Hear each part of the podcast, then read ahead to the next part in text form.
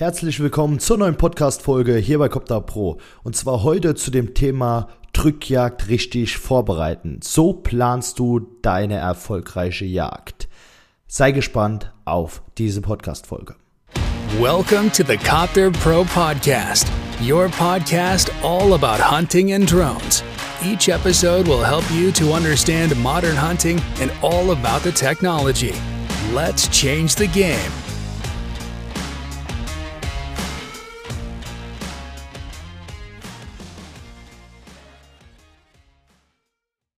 Willkommen zurück zu dieser Podcast-Folge und hier geht es, wie ich angekündigt habe, um das Thema Drückjagd richtig vorbereiten. So planst du deine Jagd erfolgreich.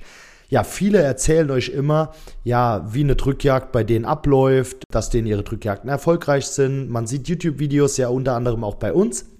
Aber keiner sagt einem mal, wie so eine Drückjagd eigentlich geplant wird als Pächter oder als Organisator, was da eigentlich alles hinten dran steckt und was man beachten sollte. Und genau aus diesem Grund habe ich mir gedacht, ich mache einfach äh, mal eine Folge zum Thema Drückjagdvorbereitung, denn wir stecken gerade selber bei uns in der Drückjagdvorbereitung und da gibt es einfach so viele Sachen zu beachten, die zu einer erfolgreichen Jagd führen können. Nimmt mir es nicht übel, jeder macht es ein bisschen anders. Ich kann euch nur meinen Weg mit auf den Weg geben geben und hoffen, dass ich für den einen oder anderen vielleicht noch so eine Denkstütze geliefert habe oder liefern kann. Und aus dem Grund werde ich euch einfach mal unsere Drückjagdplanung erzählen, was wir dort machen, äh, wie das bei uns abläuft. Vielleicht ist der ein oder andere Tipp dabei, wie du in Zukunft deine Drückjagd vielleicht noch besser machen kannst, beziehungsweise das i-Tüpfelchen draufsetzt und sie perfektionierst. Ja, wenn du der Meinung bist, dass unsere Art der Vorbereitung die Perfektion ist. Das ist natürlich abhängig von deiner Meinung. Aber ich fange mal an. Was sollte man denn überhaupt beachten bei einer Drückjagd?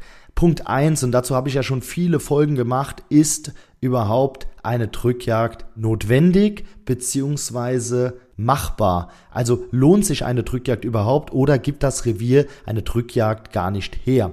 Diese Frage solltest du dir als allererstes stellen und dazu habe ich ja schon einige Podcast-Folgen gemacht, wie eine Drohne bei der Vorbereitung einer Drückjagd helfen kann, um einfach den Wildbestand besser kennenzulernen. Es ist nicht nur die Drohne, sondern auch die Sendekameras, die ja Sichtungen, sage ich jetzt einfach mal, die ihr vom Ansitz macht mit der Wärmebildkamera. Also quasi euer Revierverständnis ist das Ausschlaggebende, um überhaupt zu wissen, macht eine Drückjagd Sinn? Also diese Frage solltet ihr euch stellen, das ist ganz, ganz wichtig. Viele Reviere machen das meiner Meinung nach nicht, denn die jagen einfach. Natürlich ist es, ist es irgendwo ein gesellschaftliches Erlebnis.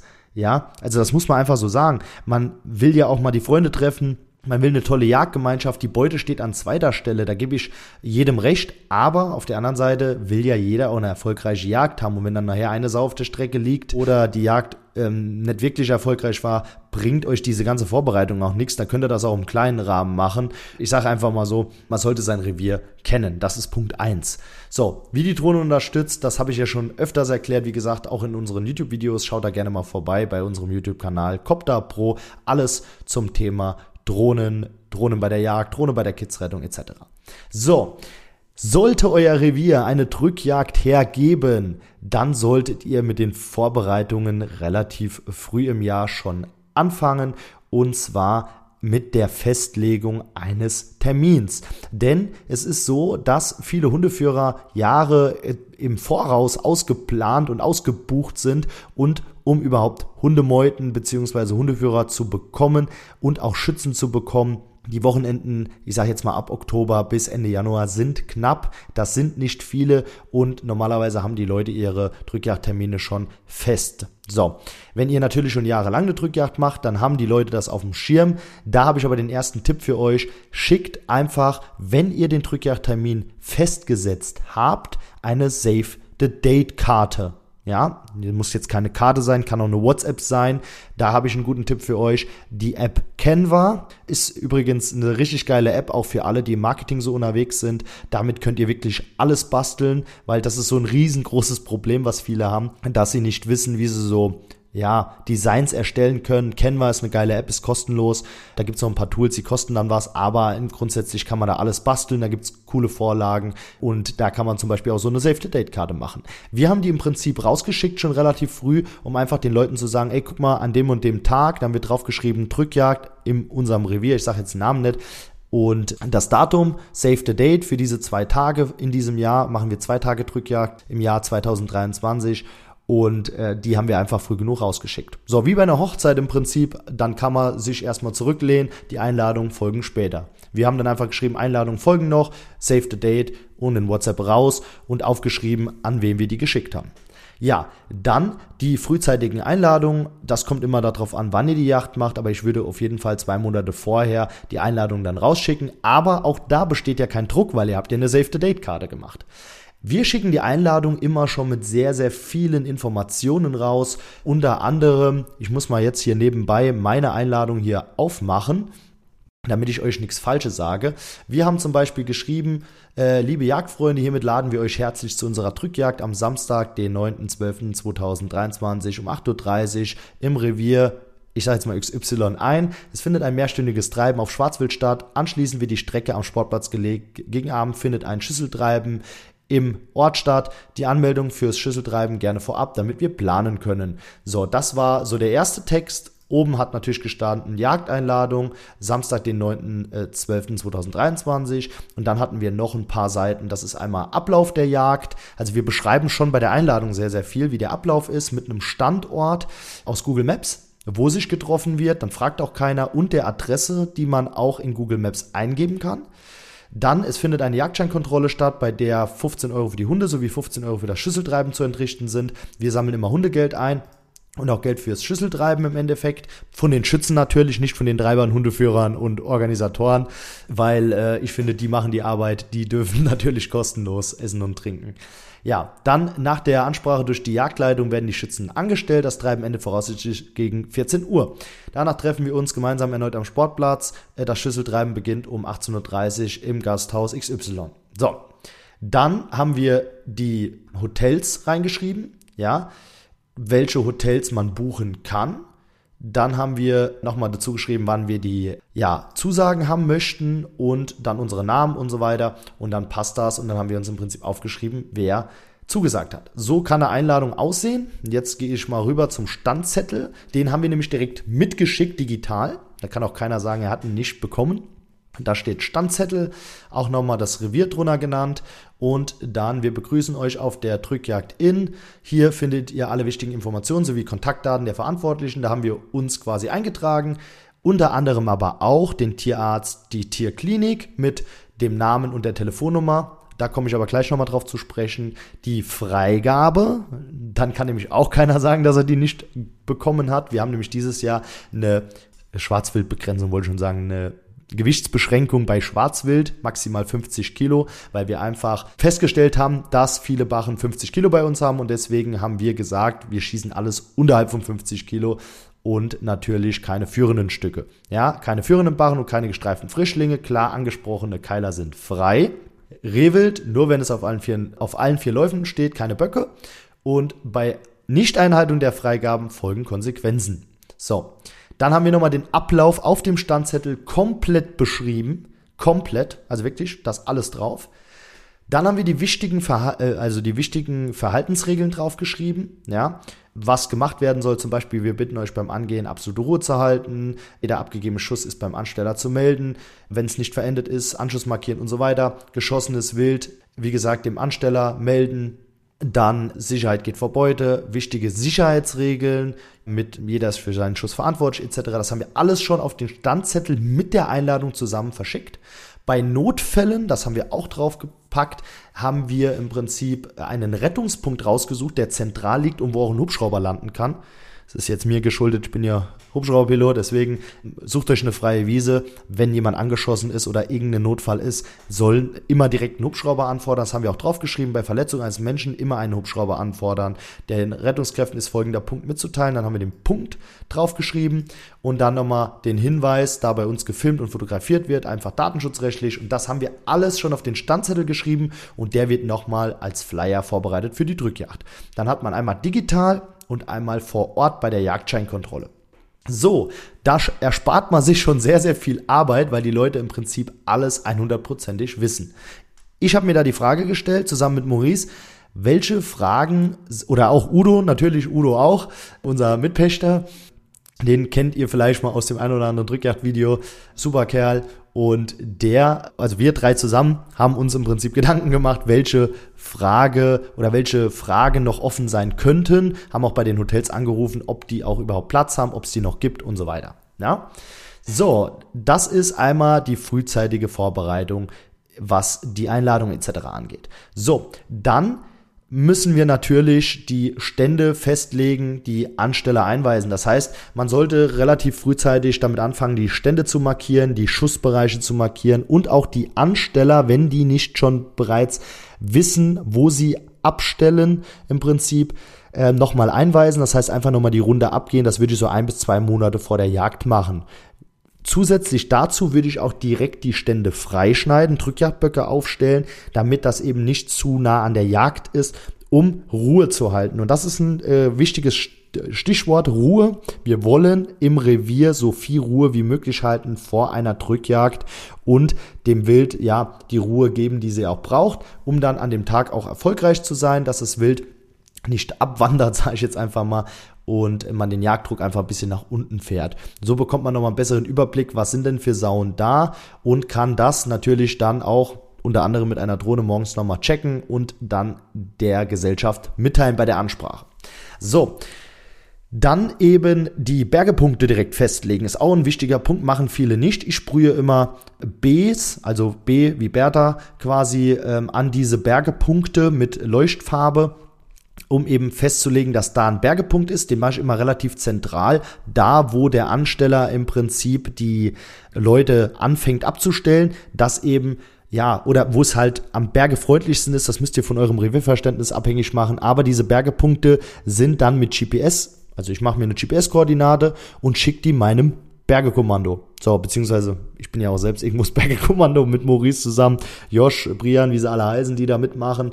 Und da komme ich zum nächsten Punkt. Definiert früh genug die Rollen der Organisatoren und Helfer. Egal ob jetzt Küche, Leute, die grillen, Leute, die Jagdscheinkontrolle machen, Leute, die Standzettel austeilen, derjenige, der die Jagdleitung übernimmt, die Ansprache macht, die Bergetrupps und so weiter. Ja, also deswegen die Bergepunkte, das ist eigentlich so eine coole Idee, habe ich auch noch nicht oft gesehen auf Jagden. Ich komme aber damit super zurecht, weil im Prinzip muss man nur die Punkte anfahren und weiß dann, wo man hin muss. Weil sonst fängt es wieder an, ja, wo hat er denn geschossen? Ja, wo liegt denn die Sau? Und dann liegt die irgendwo im Graben, man findet sie nicht und ja, irgendwann wird es dunkel, man hat ja auch nicht viel Zeit. Deswegen sollte das alles klar definiert sein. Ja, jetzt das nächste, frühzeitig, und da rede ich auch von einem Monat, zwei vorher, eine Hundeversicherung für die Hundeführer machen. Die meisten Hunde sind noch über den Landesjagdverband versichert, aber mit einem Eigenanteil oder bis zu einer gewissen Grenze. Und da ist es eben wichtig, dass man dann den Eigenanteil abdeckt durch eventuell eine Versicherung. Da könnt ihr mal nachhaken bei eurer Jagdhaftpflichtversicherung beziehungsweise bei den Hundeversicherungen, wenn ihr eine habt, ob es da eine Möglichkeit gibt, eine Versicherung für die Drückjagd Meute zu machen zum Beispiel. Ja, also wir machen das immer, das ist eigentlich eine coole Geschichte und äh, das mögen auch die Hundeführer. Jetzt kommt der nächste Punkt, nämlich das Thema Bereitschaft eines Tierarztes oder einer Tierklinik. Einfach dort anrufen und fragen, ob die Bereitschaft haben oder machen können. So, dann geben die euch eine Handynummer, eine Telefonnummer, die wissen Bescheid und die Hundeführer kriegen das ja auf dem Standzettel mitgeteilt. Das ist ja ein Standzettel, den kriegen aber auch die Hundeführer. Wir machen aber nochmal oder meistens nochmal einen separaten Zettel für die Hundeführer, die wir aber auch kennen. Die kriegen nochmal mitgeteilt, welcher Tierarzt, welche Tierklinik Bereitschaft hat. Und auf dem Standzettel, sage ich jetzt mal in Anführungszeichen, Stand, Hundeführerzettel. Bei uns heißt das Standzettel, der ist für beides. Ist egal. Auf jeden Fall da steht drauf, wer Bereitschaft hat und die wissen dann auch Bescheid. Die werden angerufen, wenn die Jagd beginnt beziehungsweise kriegen den Beginn schon vorab mitgeteilt und werden angerufen, wenn die Jagd beendet ist und kein Vorfall zu verzeichnen war. So, das ist einfach, wie soll ich sagen, gut will. Die wissen dann, okay, ich brauche jetzt keine Bereitschaft mehr halten. Abends um 18 Uhr wird kein Hund mehr kommen, der geschlagen ist, wenn die anrufen. Da muss man natürlich aber die Hundeführer vorher fragen. Nach der Jagd sind alle Hunde fit. So. So viel zu dem Thema. Ruft die einfach frühzeitig an und wenn die keine Zeit haben, sucht euch einen anderen. Aber es ist, gibt nichts Schlimmeres als Hundeführer zu sein und der Hund ist verletzt und man weiß nicht, wo man hinfahren kann, wenn man da nicht ortskundig ist. Ja, dann die Versorgung vom Wild klären. Versorgung vom Wild, ähm, ja, das ist einmal ein Wildhändler oder eben die Streckenabnahme oder auch der Streckenplatz bzw. Aufbrechplatz, der sollte da hergerichtet sein. Da sollte natürlich, komme ich gleich nochmal bei der Vorbereitung des Streckenplatzes drauf zu sprechen, aber informiert auch frühzeitig einen Wildhändler, wenn der eure Strecke abholen soll. So, Ablauf am Sammelplatz. Kontrolle und Farben. Also Jagdscheinkontrolle sollte immer von einer Rolle gespielt werden. Das bedeutet, ein oder zwei Leute kümmern sich wirklich nur darum, das ist, was ich eben gesagt habe, jeder seine Rolle bei der Jagdscheinkontrolle und dann das Thema Farben für die Ansteller, das einfach klar definiert ist. Das ist eigentlich mal nach Zahlen, weil sonst verstehen die Leute es wieder nicht. Welcher ist mein Ansteller? Wer ist der, man kann da sogar Warnweste benutzen und den sagen, hier zieht eine Warnweste mal gerade an, dann weiß jeder, wer Ansteller ist und wer nicht oder der mit einem roten Band äh, beziehungsweise der mit dem roten Schild in der Hand. Also da könnt ihr einfach mit Farben arbeiten. Was ihr da in die Luft haltet, ist egal. Aber da habe ich schon das größte Chaos auf Yachten erlebt. Und äh, da muss man dem Forst, bin jetzt so kein mega Freund von Forstjagden, nicht falsch verstehen hier an alle Förster, die hier zuhören, aber da muss ich denen echt sagen, die sind immer top organisiert und während Corona hat man das nochmal gemerkt, wie top organisiert die sind. Und ich bin auch auf vielen Jagden gewesen, die nicht gut organisiert sind. Deswegen mache ich auch diese Podcast-Folge. Ja, Ablauf am Sammelplatz, wie gesagt, jeder seine feste Rolle, Jagdscheinkontrolle, das sollte klar ersichtlich sein. Macht da einfach ein Schild hin, beziehungsweise sperrt's ab. Die Leute müssen wissen, wo sie hin sollen, damit auch jeder Jagdschein kontrolliert wird. Es soll klar definiert sein, woher die, nachher die Strecke liegt. Das heißt, die Tannenzweige sollten vorbereitet sein, die schwedischen Feuer sollten vorbereitet sein und auch der Aufbrechplatz, egal ob Traktor, Frontlader oder auch ein Aufbrechgestell oder auch der Wildhändler, sollte klar definiert sein, dass da keiner parkt. Also weist auch die Parkplätze aus, wenn ihr den Streckenplatz vorbereitet. Ja, dann Ansprache mit allen Infos natürlich. Da kann man natürlich auch die Infos der verwendeten Drohne, falls ihr einen im Einsatz habt, nutzen, wenn ihr irgendwo an der Straße jagt, wenn jagbare Sauen drin sind, was für Sauen drin sind und so weiter. Das kann man, egal ob bei kleinen oder auch bei großen Jagden, natürlich dort auch nochmal ansprechen. Und natürlich alle Sicherheitsregeln, alles, was im Prinzip auf dem Standzettel beschrieben wurde, nochmal komplett ja, erläutern und erklären. Ja, bis dann im Prinzip die Leute verteilt werden auf die Ansteller. Ja, das Jagdende festlegen, das ist ganz wichtig. Hahn in Ruhe, das muss eine feste Uhrzeit sein, damit da jeder aufhört zu schießen und der Ablauf nicht gestört wird, das Bergekommando ausrücken kann und auch die Organisation nicht darunter leidet, weil nachher kommen ja, sagen wir mal, paar Stücker Wild zu spät auf die Strecke. Das ist jetzt nicht ganz so schlimm, aber wenn auch Leute im Wald vergessen werden, das ist nicht so geil. Deswegen sollte jeder wissen, wann Ende ist. Wir starten unsere Ansteller noch mit Walkie-Talkies aus. Die sind dann auf Kanal 2. Die Walkie-Talkies findet ihr bei uns im Shop unter anderem. Sind geile Dinger. Vier Stück, 99 Euro. Kann ich nur empfehlen. Benutzen wir schon seit Jahren. Funktioniert einwandfrei. Die Ansteller sind dann auf Kanal 2, die Hundeführer auf Kanal 1. So können wir kommunizieren, treiben vorbei oder ähm, was ist bei euch, muss was geborgen werden. Gerade in Deutschland, in den Ecken, wo wir keinen Empfang haben, das ist bei uns leider oftmals so, helfen die Walkie-Talkies ungemein.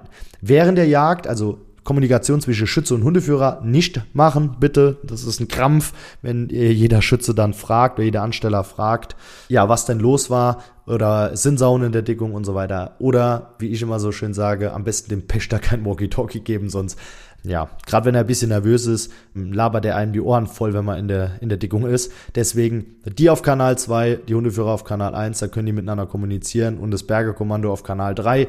Und so ist das dann eine geile Geschichte und eine top organisierte Jagd. Und danach natürlich auch das Schüsseltreiben. Da sind natürlich auch alle Infos schon auf der Einladung drauf und werden nochmal bei der Ansprache weitergegeben, auch vor Ort, wie das abläuft, wohin gegangen werden muss, dass die Leute sich auch schon frühzeitig einfinden können, die vielleicht nicht nach Hause fahren wollen, sondern direkt auf Schüsseltreiben gehen wollen und wann der Beginn des Schüsseltreibens ist und wie das Ganze abläuft. Wir haben da zum Beispiel mit Bongs gearbeitet und mit der Gaststätte im Prinzip dann vereinbart, die sollten die Bongs, also nur wer ein Bon hatte, durfte dann im Endeffekt auch kostenlos essen. Also im Prinzip, was heißt kostenlos? Nicht kostenlos, sondern wir hatten Bons für die Schützen und die Hundeführer hatten im Prinzip keinen Bon. Die wussten dann, das sind die Hundeführer, das sind die Schützen und wie viel Bons wurden verkauft und wie viel wurden abends dann eingelöst.